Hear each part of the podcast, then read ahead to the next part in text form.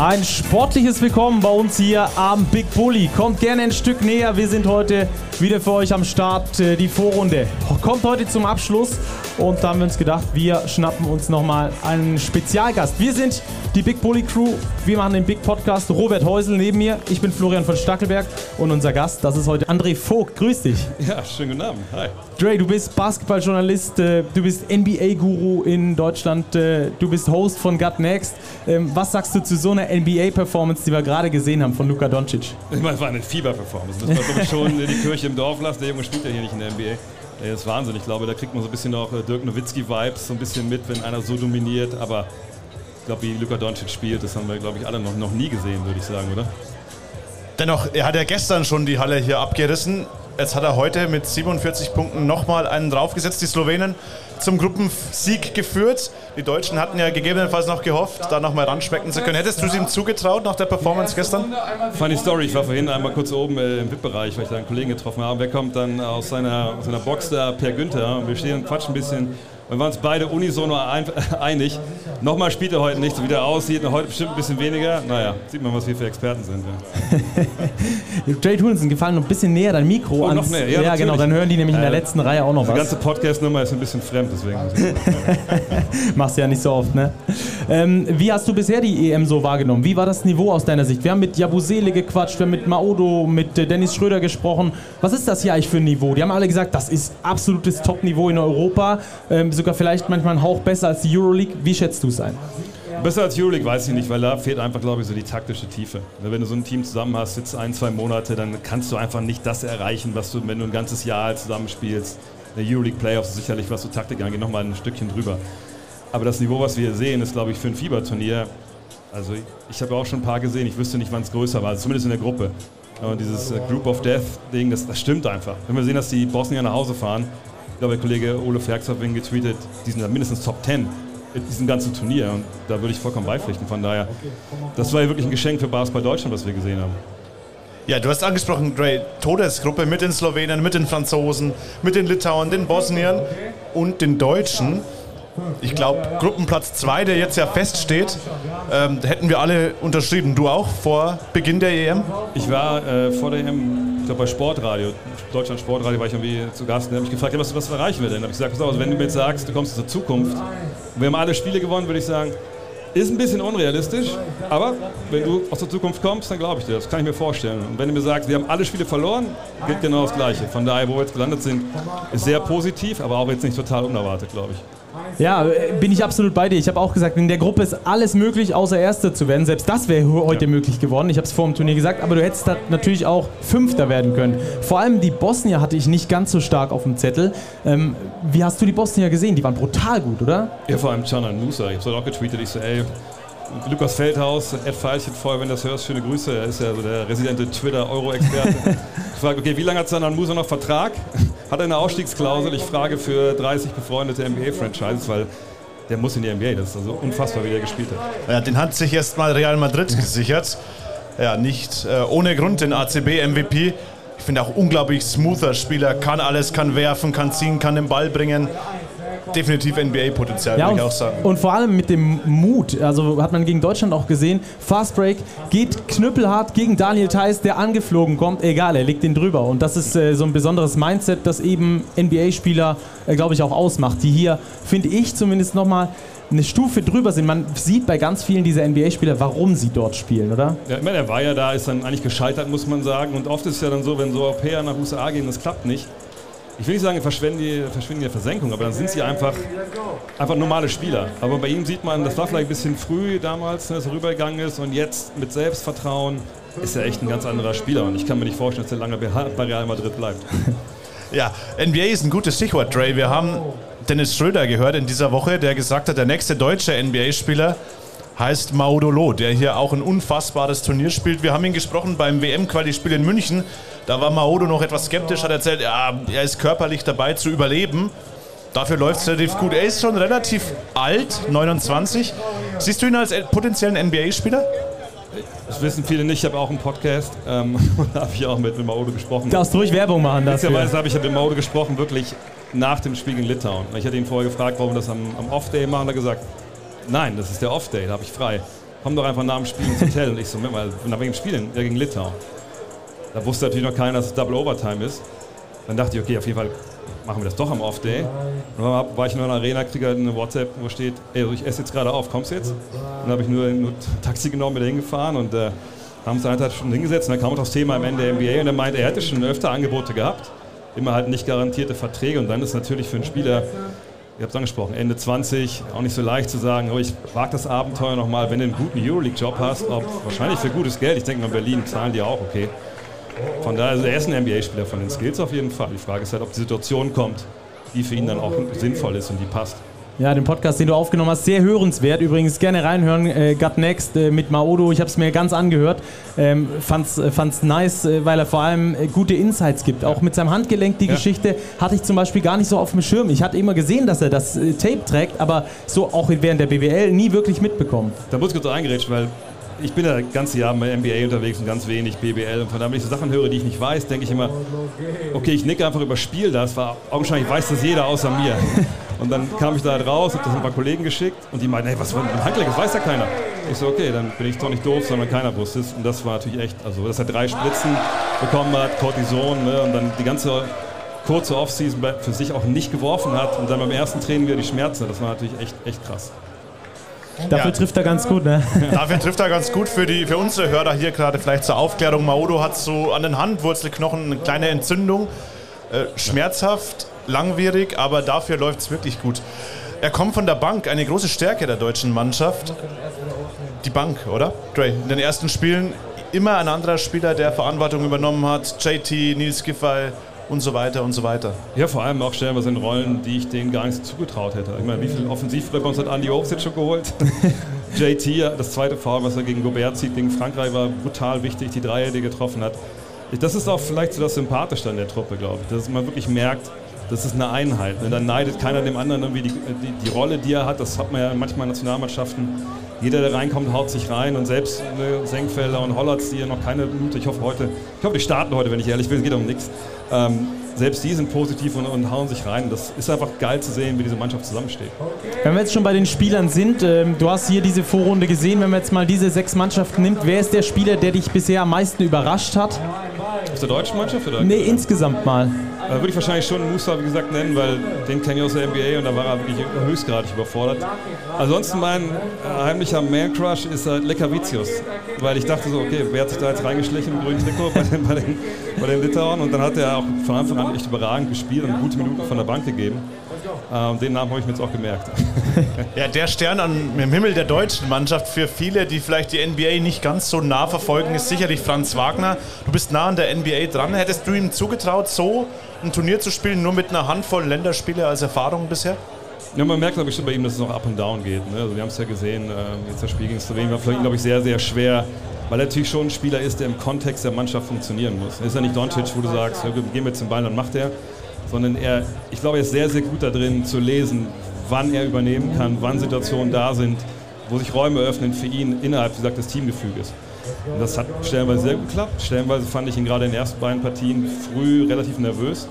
Aber dass der Junge mit seinen, was sind es, 2 Meter, 6, 7, 8, ich meine, ist so groß wie Boba, steht neben dem, der ist kein Stück kleiner, ähm, dass er so agil ist, wenn er in die Zone zieht. Normal sind ja Euro-Steps so, du gehst zur einen Seite und dann, oh, dann gehst du zur anderen und richtig hoch kommst du nicht mehr und er tänzelt dadurch. Also wenn der nicht mehrfach All-Star wird in der NBA, dann, dann habe ich glaube ich doch nicht so viel Ahnung. Ja, haben wir auch schon mit anderen Kollegen besprochen. Da kamen auch schon die ein oder anderen Vergleiche mal, mal hoch.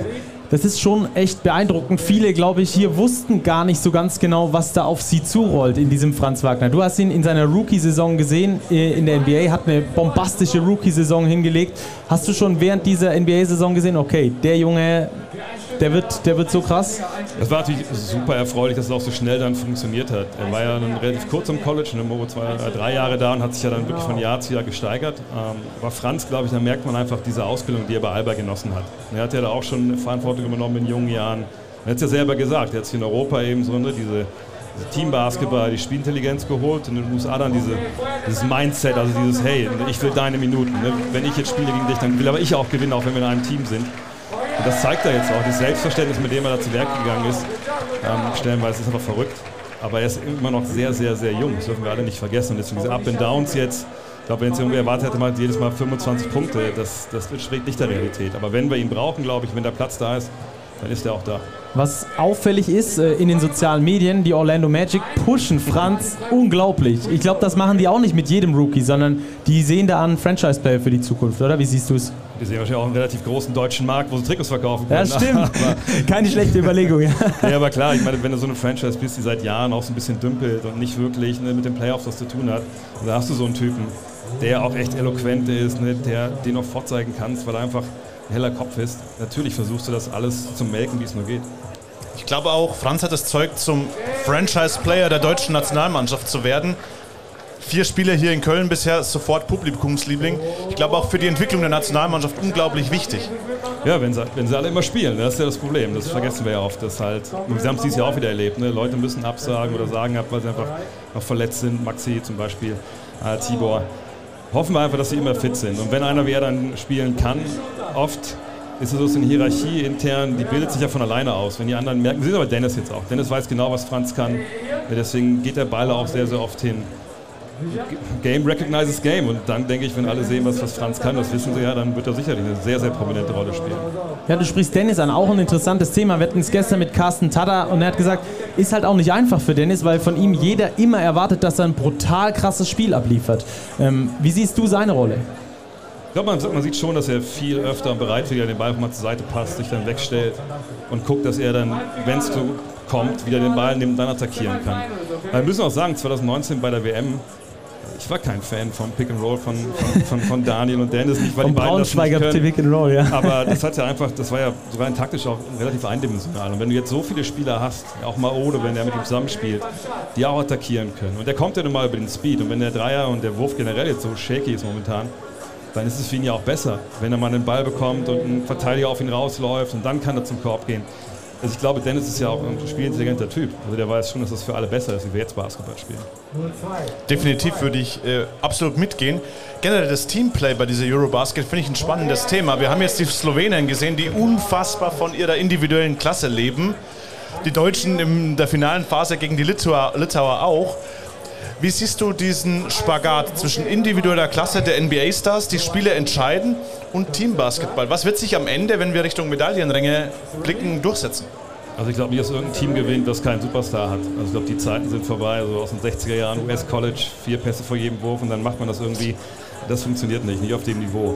Ähm, am Ende des Tages ist es aber natürlich so, dass Teambasketball dich nur bis zu einem Punkt bringt. Weil gerade wenn wir so mal nach vorne schauen, Halbfinale, Finale, da gibt es ja auch keine Geheimnisse mehr. Man hat jeder Trainerstab, jede Nationalmannschaft schon sechs, sieben, acht Mal gesehen. Muss ich noch weiter weggehen von euch? ähm, und dann kennst du alle Plays, die heben zwei Finger, alle wissen genau, was kommt. So, und dann kommt es eben auf die Jungs an, die trotzdem dann ein gegen eins Matchup gewinnen. Und ob du sie eben in Mismatches bringen kannst. Und dann werden wir über Antetokounmpo, über, über Jokic, äh, Doncic bestimmt und vielleicht über Wagner, Schröder etc. reden hoffentlich. Jetzt haben wir viel über die positiven Überraschungen gesprochen. Wer hat dich denn bisher enttäuscht? Vielleicht auch ein Team irgendwie, wo du gesagt hast, so Mensch, von denen hätte ich viel mehr erwartet. Irgendeinen Spieler, dass du sagst, Rudi Gobert, wir hatten hier neulich Buschi, der hat geraged über, über Rudi Gobert.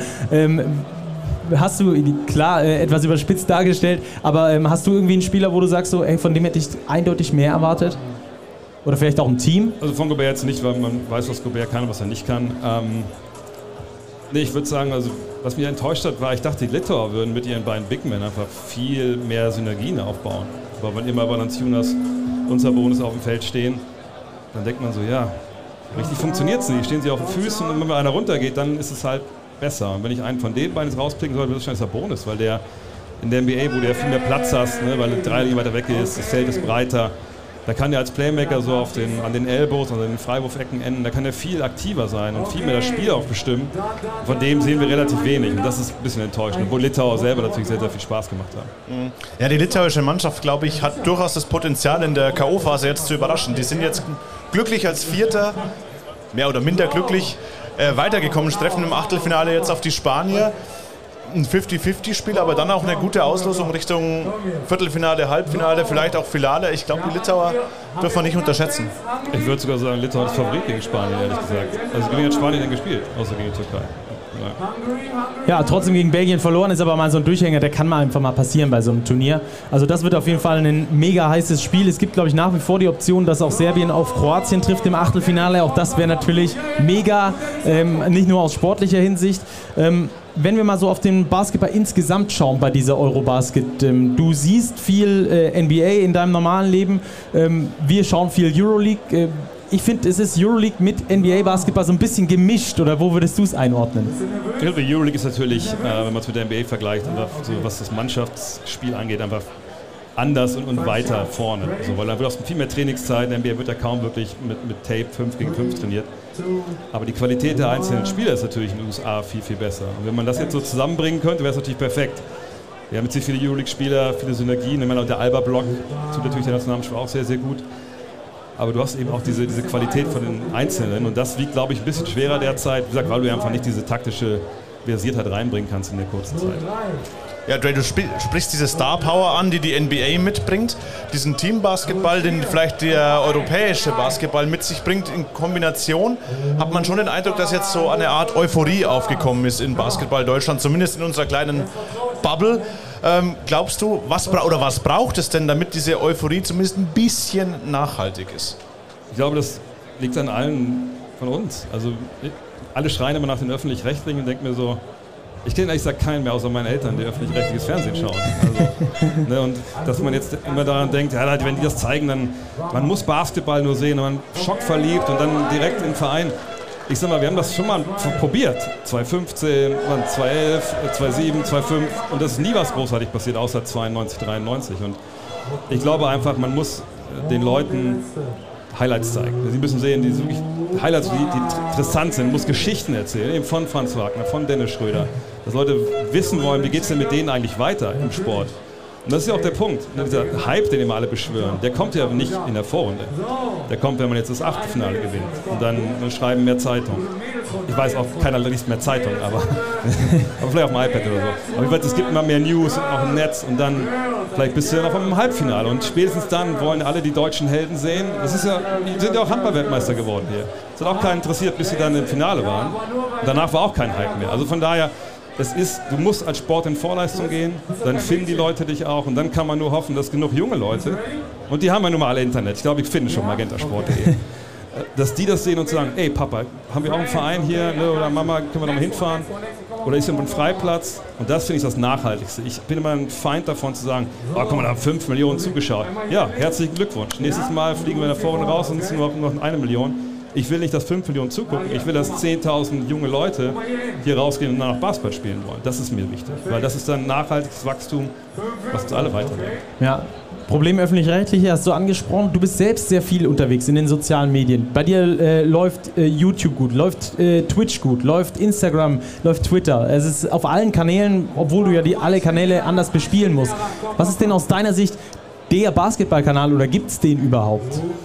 Ich glaube, da kann sich jeder immer raussuchen, was er, was er möchte. Manche interessieren sich vielleicht mehr, so was, die, was die Spieler auf Instagram irgendwie machen und feiern halt, wenn die sehen, was für Autos sie fahren, keine Ahnung. Manche informieren sich in irgendwelchen News-Seiten, manche wollen nur Highlights sehen. Das ist ja immer für jeden an sich dann, was ihn gerade interessiert. Ne? Ich Glück, dass mich meine Sachen viele Leute interessieren.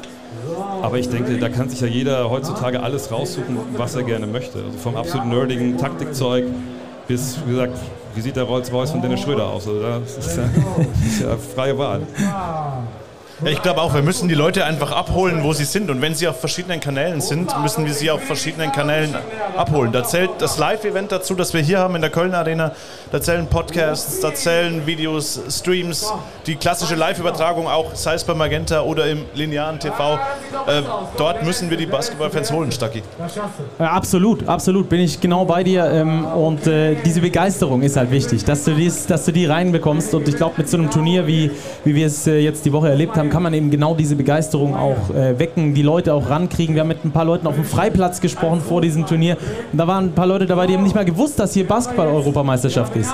Die hatten Freitickets bekommen über einen Radiosender hier, die waren Gott froh. Das sind die Erstkontakte, die du brauchst, die es auch weitererzählen. Hey, das ist ein Event, ist es nice, geht dorthin, schaut es euch an. Ich glaube, so können wir alle zusammen einen Ticken weiterkommen. Dre, lass uns noch ganz kurz auf das Spiel jetzt blicken gegen die Ungarn. Ähm, die Ungarn sind bereits ausgeschieden. Deutschland steht seit gerade eben fest, ist sicher auf Platz 2 gelandet.